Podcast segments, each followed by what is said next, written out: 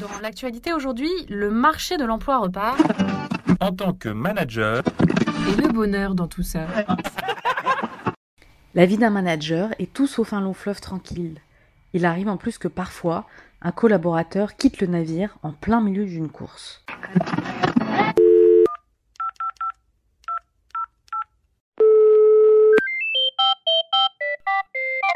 Service après-vente du manager, bonjour Bonjour, euh, j'ai un de mes collaborateurs qui vient de poser sa démission. Je me sens pas très à l'aise vis-à-vis du reste de l'équipe. Euh, comment je gère la situation? Alors un instant s'il vous plaît, ne quittez pas.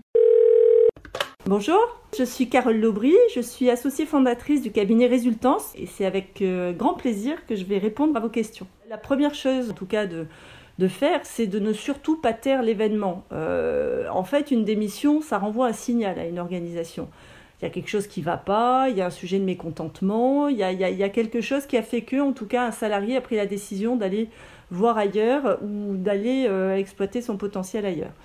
Euh, et si ce signal-là, il n'est pas euh, pris en compte par l'organisation, bah, ça renvoie un signal au salarié qui reste que, bah, au final, rien ne va changer parce que même quand il y a quelqu'un qui part, on, ne se sert pas finalement de cet événement pour en faire quelque chose qui puisse être utile euh, pour l'organisation et pour les salariés. Je vous recommanderais bah, de, de recevoir cette personne en entretien et de comprendre les raisons euh, qui ont motivé euh, ce départ et ensuite de communiquer avec les- le reste de votre équipe pour que vous donniez le signal que vous avez cherché à comprendre et que vous allez en faire quelque chose. Voilà. Donc c'est peut-être une étape à passer, mais ça peut être pour vous en tout cas une occasion de, de, de, de marquer une forme de résilience dans votre collectif en renvoyant un signal à votre équipe que en tout cas cette information vous allez l'exploiter.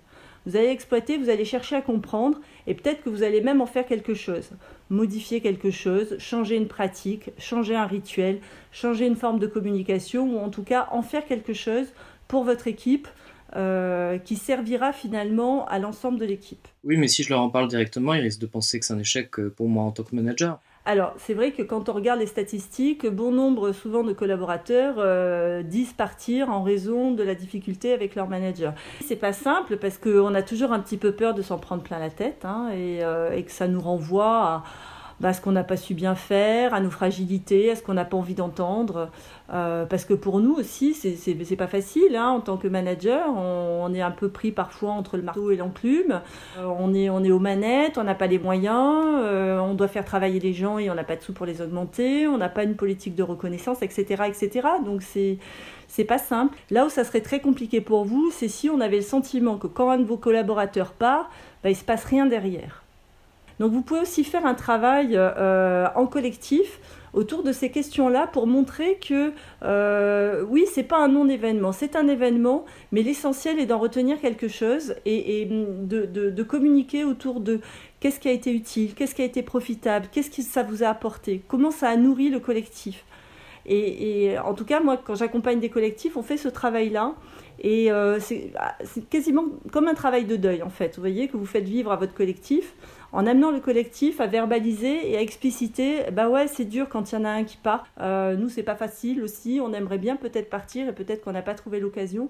Et faire tout ce travail là ça permet de rembarquer tout le monde parce que ça permet de, de- de faire de cet événement le sujet d'un travail collectif. Bon, mais comment je remobilise l'équipe, sachant qu'en plus, il va falloir répartir le travail de celui qui part? Effectivement, il y a des compétences qui partent, donc, euh, donc ça veut dire qu'il va falloir euh, assumer euh, par d'autres personnes des tâches qui donc coup ne vont plus être réalisées par cette personne-là.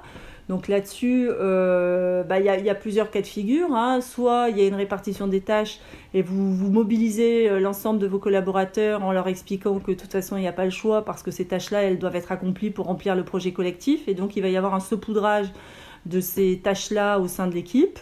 Euh, ça peut être l'emploi temporaire d'une main-d'œuvre euh, qui provient de l'extérieur, le temps d'eux. Euh, c'est peut-être l'occasion pour eux aussi de, de, de, les entendre et de les écouter sur qu'est-ce qu'ils en pensent, qu'est-ce qu'ils ont à en dire, parce qu'au final, c'est quand même eux qui vont gérer ça aussi.